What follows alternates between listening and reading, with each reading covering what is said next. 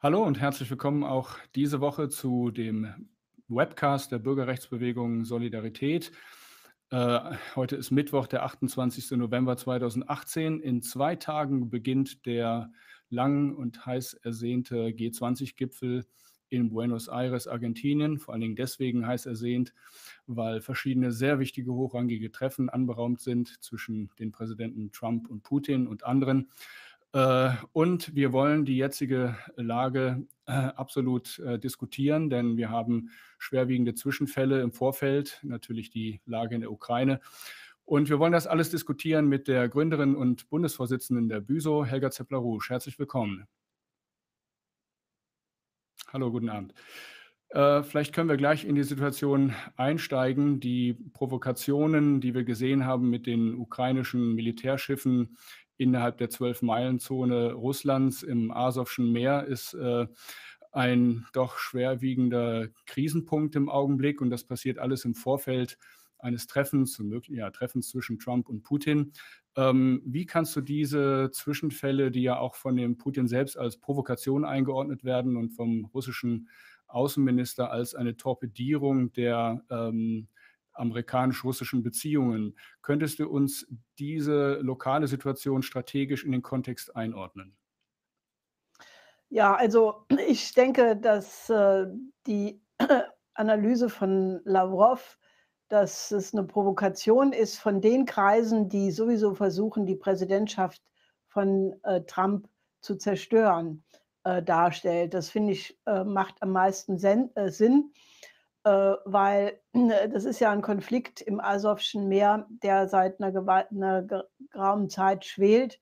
Es gab schon einen ähnlichen oder auch einen Vorfall im März, äh, wo die Ukraine ein russisches Fischerboot äh, quasi konfisziert hat und äh, dann gab es also schon kleinere Vorfälle. Auf jeden Fall war das jetzt eine ganz äh, offensichtliche Provokation, die dringend untersucht werden muss, weil einseitig sofort Partei zu ergreifen für die äh, Ukraine, wie das der NATO-Generalsekretär Stoltenberg gemacht hat, schürt natürlich das Feuer und gießt Öl äh, in, in das Feuer, was schon brennt. Und äh, das äh, stellt sich jetzt heraus. Man hat also bei den äh, Marinesoldaten der ukrainischen Schiffe äh, schriftliches Material gefunden, mit Instruktionen, äh, dass sie eben ihre äh, Fahrt in Richtung äh, Straße, Me Meeresenge von Kertsch, äh, geheim halten sollen, also nicht ankündigen, wie das nach den Regeln, die zwischen Russland und der Ukraine äh, eigentlich geregelt ist. also mit anderen Worten, es spricht einiges dafür, dass es wirklich eine ganz gezielte Provokation war, wie du schon sagst, im Vorfeld des G20-Gipfels und natürlich äh, die erste Reaktion von Trump, äh, dass er gesagt hat, er weiß jetzt gar nicht, ob es äh, zu dem Treffen mit Putin kommt, ähm, spricht natürlich dafür, dass das genau die Stoßrichtung äh, war. Inzwischen ist von Bolton äh, und äh, ich glaube Pompeo bestätigt worden, dass das Treffen Putin-Trump trotzdem in, in voller Vorbereitung ist. Also es gibt eine begründete Hoffnung, dass es doch zustande kommt. In der Zwischenzeit hat Putin äh, auch äh, eine Stellungnahme äh, abgegeben. Und zwar hat er gesagt, dass die Hauptschuld für diese Eskalation letztlich bei den anderen Staaten äh, liegt, die sich immer ohne weiteres äh, Hinsehen auf die Seite der Ukraine stellen und die damit geradezu eine Einladung an äh, die Poroschenko-Regierung machen, dass sie eben eine Provokation an die andere rein können. Und Putin hat mit dem ihm üblichen Humor dann gesagt, ja, also wenn die verlangen, dass wir, äh, dass sie Babys zum Frühstück haben wollen, zum Fressen, dann kriegen sie auch das, äh, weil der Westen sich eben so verhält. Und äh, das ist halt äh, wirklich eine brandgefährliche Situation. Zum Glück haben dann jetzt äh, die OSZE und mh, verschiedene deutsche und, und europäische Regierungsvertreter äh, beide Seiten zur Mäßigung aufgerufen, zur Deeskalation. Äh, und es gab also auch eine Talkshow, äh, die sogenannte Phoenix-Runde im Phoenix-Sender, wo also der General AD Kujat gefragt wurde, wie er die Lage einschätzt. Und er hat denselben Punkt gemacht, dass eben ohne klare Untersuchung die einseitige Parteiergreifung äh, für die Ukraine absolut ähm, schädlich ist und, und die Eskalation befördert. Dann hat der Moderator gesagt, ja, aber was sagen Sie denn dazu? Der äh, NATO-Generalsekretär Stoltenberg hat ja gesagt, die NATO ist voll auf der Seite äh, der Ukraine. Und dann hat äh, Kujat äh, sehr richtig gesagt, ja, dann hat der NATO-Generalsekretär einen Riesenbock geschossen. Also das ist wirklich kein, kein Thema, wo man leichtfertig äh, da Schuldzuweisungen machen soll. Vor allen Dingen das Cui Bono ist mit Sicherheit nicht auf der Seite von Russland in dem Fall, sondern sehr wohl auf der Seite von äh, Poroschenko, der äh, natürlich eine Höllenangst hat, dass er die kommenden Wahlen verlieren wird und äh, deshalb natürlich so ein Feindbild äh, absolut braucht. Aber wie gesagt, da wurde scharf geschossen.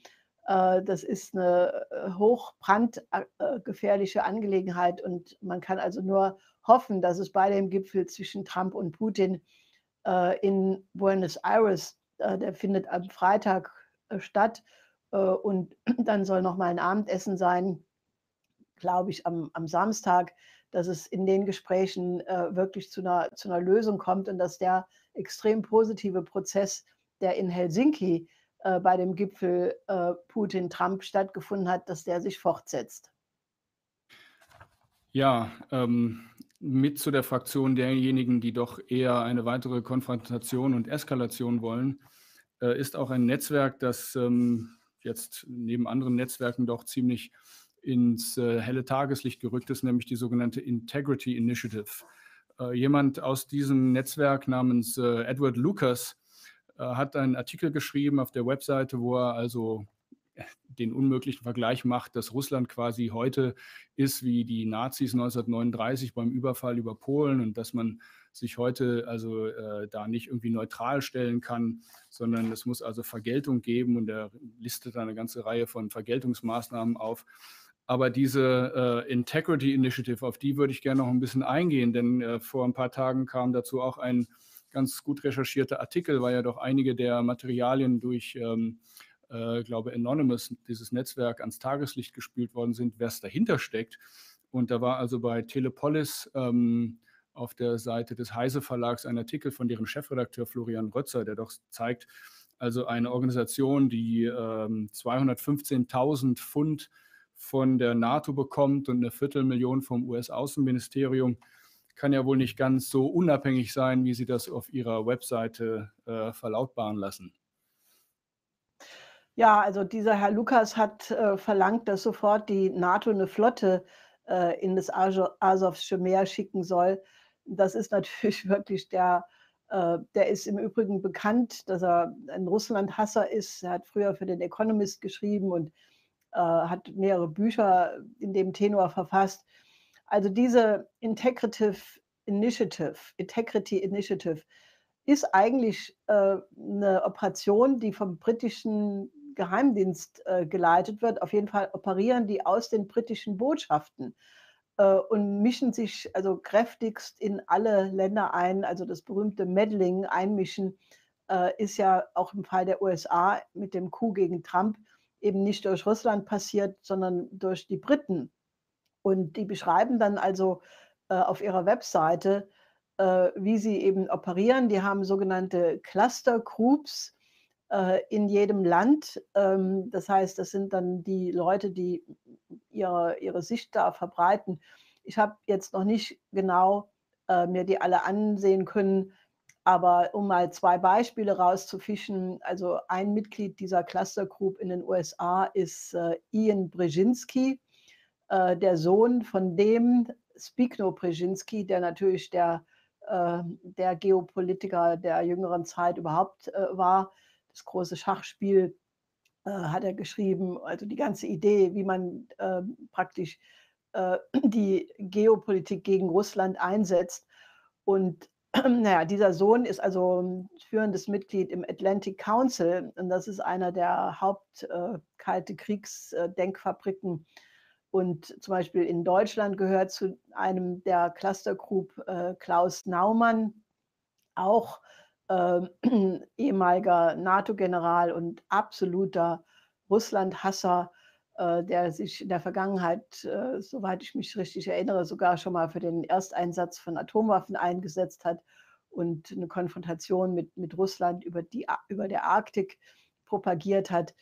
Also das, ist, äh, das sind die Leute, die wirklich den Kalten Krieg äh, da anheizen. Und äh, das, äh, denke ich mal, ist sehr wichtig, weil ich finde es eigentlich eine Ungeheuerlichkeit, wenn die wirklich über die britischen Botschaften sich in die internen Angelegenheiten aller möglichen Staaten auf der ganzen Welt einsetzen, dann ist das eigentlich ein Gegenstand, der dringend vom Bundestag äh, untersucht werden soll, weil ähm, das ist wirklich, das verletzt die Sicherheitsinteressen Deutschlands, die ganz klar darin liegen, zu Russland äh, ein sehr gutes Verhältnis zu haben. Äh, und deshalb denke ich mal, ist wirklich der Appell an den Bund Bundestag, da eine Untersuchung zu machen und das Ganze abzustellen. Ähm, der britische Geheimdienst ist ja auch noch in einem anderen Zusammenhang aufgefallen. Äh, er deckt äh, den Agenten Christopher Steele, ein äh, MI6-Agent, der eigentlich mal aussagen sollte in London, weil er dieses Trump-Dossier verfasst hat, dass Trump alle möglichen Dinge unterstellt, warum er in den Fängen und in den Krallen russischer Geheimdienstagenten sei. Und dann wurde also interveniert von Seiten der britischen Regierung, sodass Christopher Steele also nicht aussagen musste. Aber diese Netzwerke sind ja jetzt auch mehr und mehr aufgeflogen im ähm, Zuge der ähm, Ermittlungen im amerikanischen Kongress. Da hat ja der ähm, ehemalige Staatsanwalt von Washington DC, Joe DeGenova, auch mehrere Radiosendungen zu abgegeben, wie sehr die Briten äh, involviert sind. Und äh, du, Helga, hattest auch neulich ein Interview bei Sputnik News, wo du diesen Punkt auch nochmal gemacht hast, äh, von dem Meddling der Briten in den amerikanischen Wahlkampf und äh, darüber hinaus. Der Trump hat darauf ja jetzt, ähm, also dadurch kam ja die Müller-Investigation und Untersuchung überhaupt erst in Gang. Und jetzt äh, soll der Bericht also vorgelegt werden, aber der Trump äh, hat auf einige der Entwicklungen jetzt auch mit einem ziemlich scharfen Tweet reagiert und gesagt, das wird also alles zu einem Bumerang und einige werden wahrscheinlich da doch einen hohen Preis für zahlen. Kannst du uns mal den Kontext ein bisschen beschreiben? Ja, also ähm, der Trump äh, hat offensichtlich, also der Müller hat offensichtlich in der ganzen Zeit seiner Untersuchung es nicht geschafft, auch nur einen einzigen Beweis zu produzieren, dass Trump in der Tat mit Russland Kollusion betrieben hätte im Wahlkampf 2016. Und äh, denen ist also wirklich da jetzt der absolute Stoff ausgegangen. Deshalb sind die in einer absoluten äh, Fishing Expedition, also sie versuchen da zu fischen und neue Netze auszuwerfen. Das geht jetzt vor allen Dingen gegen Manafort. Äh, da hatte der Guardian jetzt äh, behauptet, dass Manafort äh, sich dreimal mit Assange getroffen hätte. Heute mussten sie das schon wieder zurückrufen, also als, als Fehlinformation. Und es ist ganz offensichtlich, dass die ganze Müller-Operation tatsächlich wirklich eine, eigentlich eine Teil war dieses illegalen Coup-Versuchs, erst gegen die Wahlkampagne von Trump und dann eben gegen den amtierenden Präsidenten. Und äh, offensichtlich ist es Trump jetzt wirklich äh, zu bunt geworden. Er hat also einen Tweet losgelassen gestern, dass eben äh, Müller und die ganze Bande, also Gang äh, von, von wütenden Demokraten, dass die die, die Grenze zum Kriminellen überschritten haben und äh, dass sie also 30 Millionen an Steuergeldern äh, verpulvert haben und quasi das, also dass es in, diesem, in dieser Auseinandersetzung Helden geben wird, aber die werden nicht äh, Müller und die Demokraten sein. Also mit anderen Worten, der Trump äh, hat absolut den Federhandschuh äh, hingeworfen und äh, es ist ja eine Riesenkampagne im Gang, also auch im, im, amerikanischen Kongress, also im Repräsentantenhaus, aber vor allen Dingen natürlich auch im Senat, dass die ganzen Dokumente, die mit dieser Affäre zu tun haben, also alles, was diesen äh, Christopher Steele betrifft, MI6, äh, äh, CGHQ, also dieser äh, andere britische Geheimdienst und natürlich auch alle Schwindel- äh, Verfahren gegen den sogenannten Pfizer Court, also der geheime, das geheime Gericht, was über Abhörmaßnahmen äh, entscheidet. All das muss äh, veröffentlicht werden. Und äh, der Trump hat ja schon einige Male angedeutet, dass er genau das tun wird. Und ich denke mal, dass jetzt, nachdem er äh, im Senat äh, eine gute Mehrheit hat, er hat ja gerade, also die Republikaner haben gerade auch äh, noch den umstrittenen äh, Sitz in Mississippi gewonnen, sodass die Republikaner jetzt 53 Sitze haben. Also von daher ist erstmal dass äh, die Gefahr eines Amtsenthebungsverfahrens, äh, was die Demokraten da äh, gepusht haben, ähm, die Gefahr ist relativ gebannt.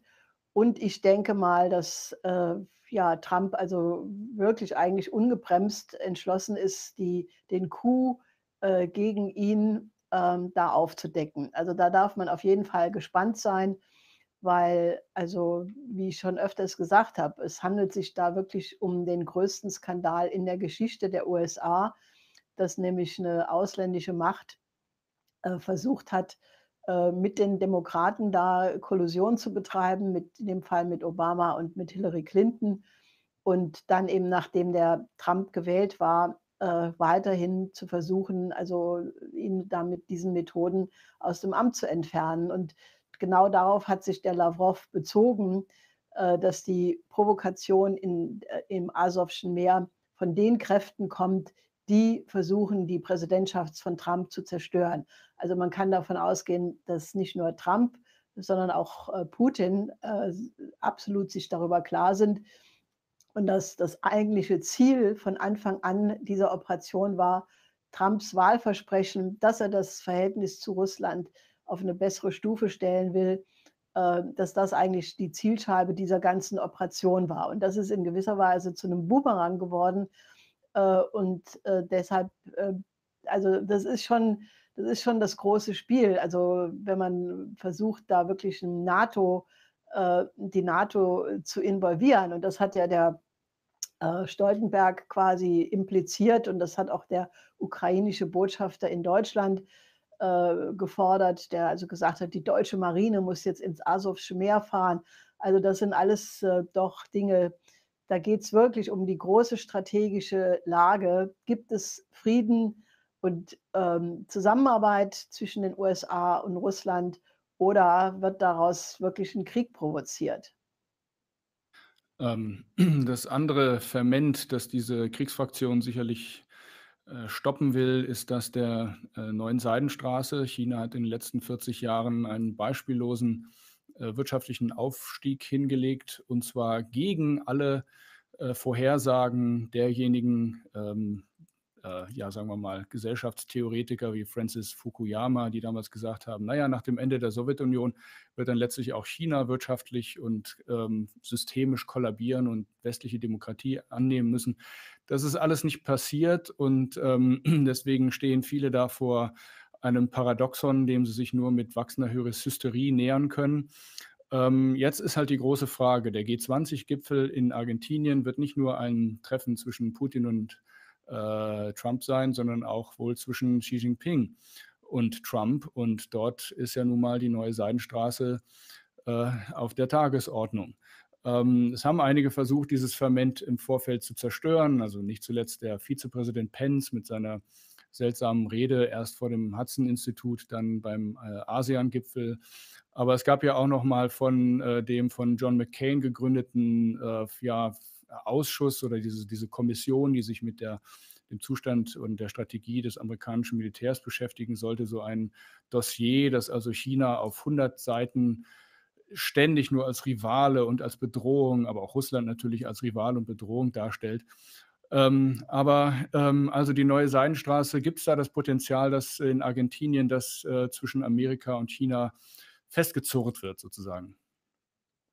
Erstmal geht es um die Überwindung des Handelskriegs. Ähm, also es gab ja äh, jetzt ähm, eine äh, wirklich riesige Serie von Artikeln in der New York Times am letzten und vorletzten Wochenende, ähm, wo im Grunde also voller Neid zugegeben wurde, China hat 40 Jahre ununterbrochenes Wachstum äh, und sie sind eben nicht kollabiert und sie, sie haben nicht das westliche Modell übernommen äh, und kommen dann natürlich zu dem Schluss, ja, dann muss eben die Konfrontation gegen China äh, eskaliert werden und äh, zur Not gibt es eben auch einen Krieg. Und jetzt hat der chinesische Botschafter in Washington, der heißt Chui Tiankai, das ist ein sehr äh, intelligenter Mann, der in der Vergangenheit schon oft darauf hingewiesen hat, dass es, es in dem Verhältnis zwischen den USA und China darum geht, die Thukydides-Falle zu vermeiden. Also das bezieht sich auf das antike Griechenland und den, äh, den, die, die Rivalität zwischen Athen und äh, Sparta, was dann zum Peloponnesischen Krieg und letztlich zum Untergang von Griechenland geführt hat. Und er hat also in einer anderen Rede vor, vor einem Jahr oder so in New York darauf hingewiesen, es hat 16 Mal äh, in der Geschichte äh, Fälle gegeben, wo die bisher dominierende Macht von einer zweiten Macht überholt wurde. Zwölfmal kam es zum Krieg und viermal hat die zweite Macht einfach die erste ersetzt. Und er hat immer wieder betont, äh, China will weder den Krieg noch will es die USA in ihrer Führungsposition ersetzen, sondern sie wollen ein neues System von äh, Win-Win-Kooperation, von äh, Beziehungen von souveränen Staaten. und ja, jedenfalls hat dieser selbe Kui, Kui Tiankai jetzt eine ganz äh, dramatische Warnung ausgesprochen und hat gesagt, dass über dem Handelskrieg zwischen den USA und äh, China auf keinen Fall äh, das sich wiederholen darf, was also zum Zweiten Weltkrieg geführt hat, dass aus einer Depression, aus einer Wirtschaftskrise dann eben ein Krieg wurde. Und er sagt also, dass sowohl die Kriegsgefahr äh, da eben droht, und äh, eben auch äh, neuer Wirtschaftskollaps und er ruft da eben auf. Das ist natürlich ganz wichtig, weil also andererseits sind einige Anzeichen dafür, dass äh, Trump äh, möglicherweise wirklich diesen äh, geplanten Gipfel mit Xi Jinping am Freitag und Samstag benutzt, äh, um wirklich da den Deal äh, zu machen und eine Lösung zu finden. Dass das jetzt schon gleich die Seidenstraße wird, das glaube ich eher nicht. Aber wenn es eine gütliche Lösung finden würde für die, die, die Überwindung des Handelskriegs, dann wäre das der erste Schritt in die richtige Richtung. Dafür macht das Thema Seidenstraße ja aktuell in Europa doch ähm, ganz große, große Schritte vorwärts. Einerseits haben wir jetzt mehrere ähm, entweder koordinierte, aber zumindest sehr weit sichtbare ähm, Handelstreffen, Gipfeltreffen, Diskussionsgipfel gehabt. Einerseits war jetzt in Hamburg ein großer zweitägiger Gipfel, wo auch der ähm, Verhandlungsführer für, äh, für China, der Liu He, der Vizepremier ist, ähm, gesprochen hat. Äh, habe mir sagen lassen, das war auch eine sehr, ähm, sehr positiv gestimmte Rede. Dann hatten wir, glaube ich, jetzt in Paris einen wichtigen Gipfel und es folgt noch ein zweiter.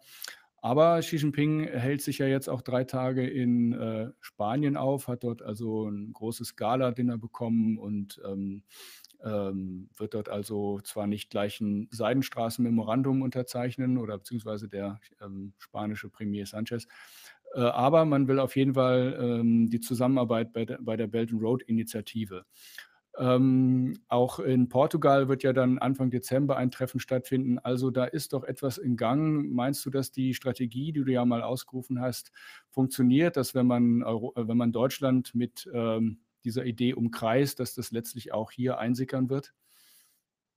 Ja, das äh, denke ich, äh, ist auf einem guten Weg. Äh, also für Spanien und Portugal ist es wirklich eine ein, ähm, vollkommen klare Entwicklung, dass sie zu den Dreh- und Angelpunkten werden müssen äh, für die neue Seidenstraße. Und zwar nicht nur für die eurasische äh, Seidenstraße, sondern auch als äh, Angelpunkt für die portugiesisch und spanisch sprechenden Länder weltweit. Also im Fall von Portugal halt Brasilien, Macau, äh, afrikanische Staaten, im Fall von Spanien natürlich die anderen lateinamerikanischen Staaten. Also die haben schon die Idee, dass sie integraler Teil werden der maritimen Seidenstraße. Und äh, diejenigen von Ihnen, unserer Zuschauer, die unseren Weltlandbrückenbericht gelesen haben, und zwar äh, also Volume 1, also der erste Band und der zweite Band, äh, die werden sich erinnern, dass wir äh, als Teil unserer Weltlandbrückenkonzeption halt diese Idee hatten äh, oder dieses Projekt ausgearbeitet haben der atlantischen Route.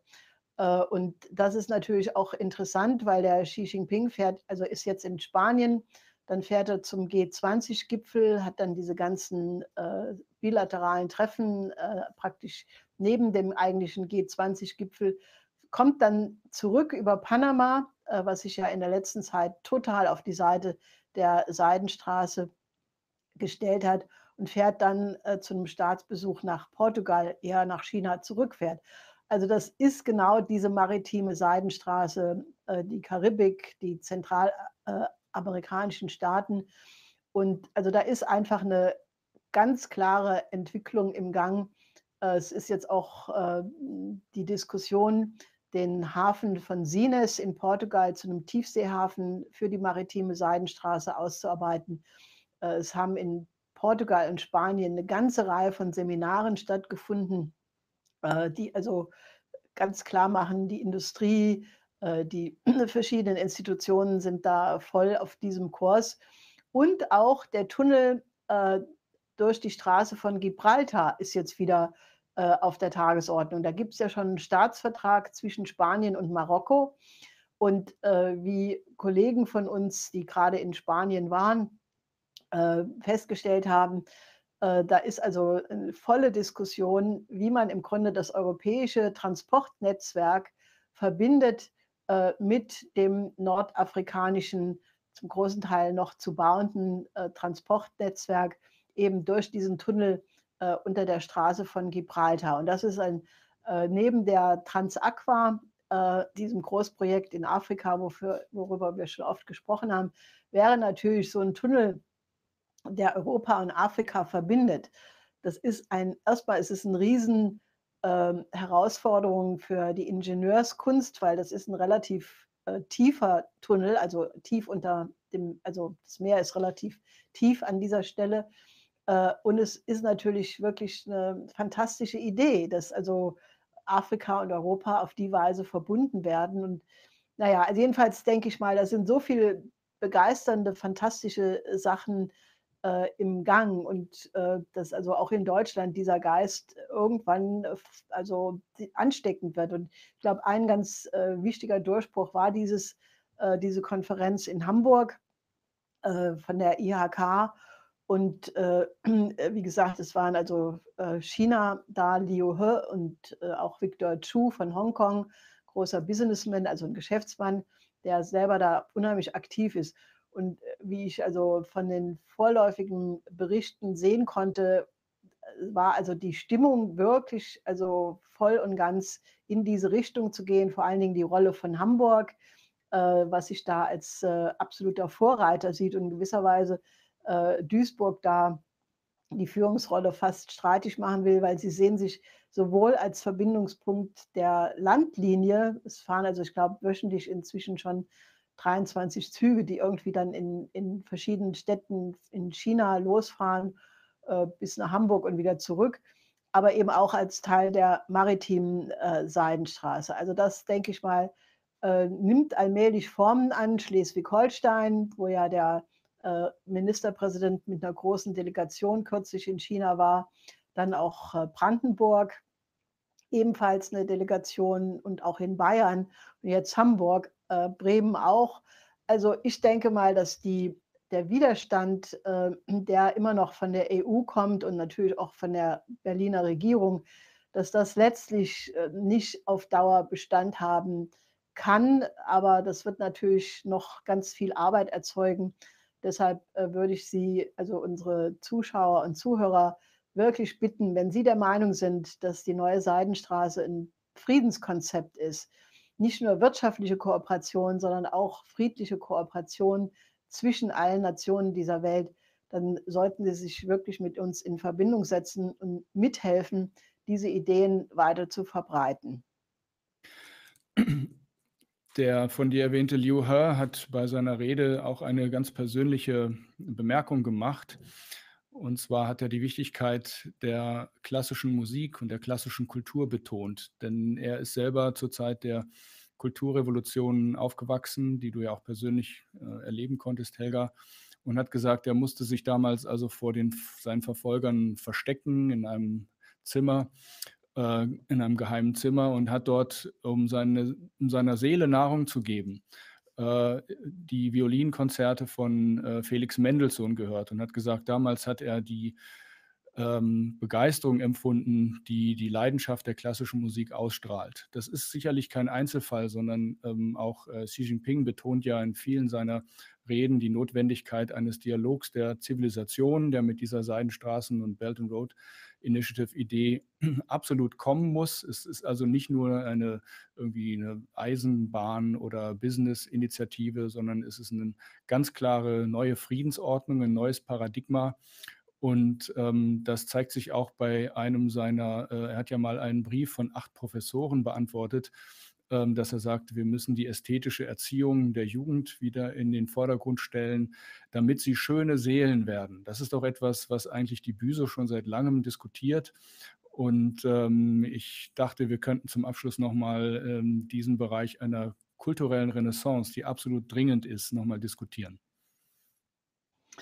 Ja, also ich denke mal, das äh, hat wirklich die Seelen berührt ähm, der Zuhörer und, und Teilnehmer dieser, dieser Konferenz, weil also ich selbst war ja 1971 äh, in China und habe gesehen, wie die Bevölkerung im Terror war und also die Beschreibung von Liu He, dass er eben, eben in einem Hutong, also das sind diese alten Häuser, äh, da äh, heimlich äh, Felix Mendelssohn gehört hat das ist schon irgendwie der Gegensatz zwischen dem Terror der Viererbande und der äh, Roten Garden, die damals herrschten, und dass daraus dann eine Liebe zur klassischen Musik entsteht.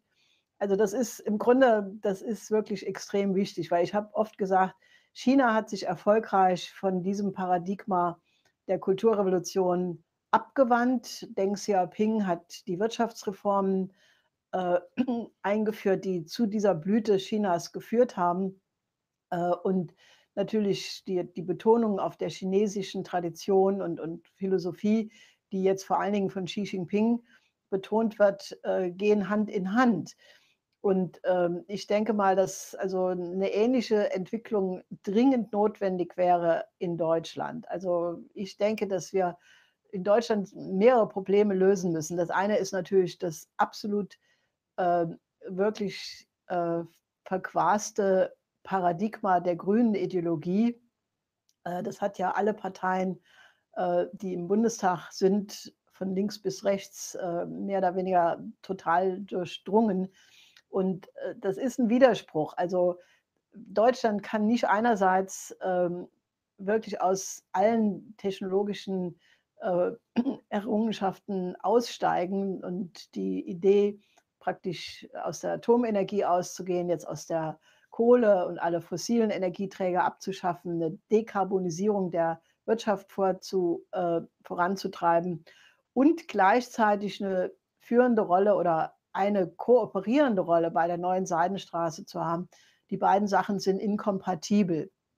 Äh, ich denke, dass also diese Idee, dass wir zu unseren besten Traditionen zurückkehren müssen, von Beethoven, von Bach, Schubert, Schumann, Brahms, äh, um nur einige zu nennen. Ähm, und auch in der, in der Dichtung, dass wir die Werke von Lessing, von Schiller, von Mörike, von vielen anderen Dichtern, dass wir unsere humanistische Tradition wieder betonen. Äh, das ist eine absolut notwendige Voraussetzung, dass Deutschland in diesem neuen äh, Geist der neuen Seidenstraße eine entscheidende Rolle spielen wird. Wenn wir das nicht tun, werden wir absolut uns an den Rand der Geschichte befördern. Also ich äh, kann nur noch mal sagen, ähm, wir brauchen im Grunde diese Idee, dass Deutschland hat so viele fantastische Komponisten, Dichter, Denker, Erfinder hervorgebracht. Nur die sind im Augenblick leider nicht das dominierende Paradigma und das müssen wir dringend ändern. Deshalb treten Sie mit uns in Verbindung und, und helfen Sie uns, unterstützen Sie uns, werden Sie Mitglied, spenden Sie für unsere Anstrengungen und in diesem Sinne, bis nächste Woche. Vielen, vielen Dank und bis nächste Woche. Alles Gute. Tschüss.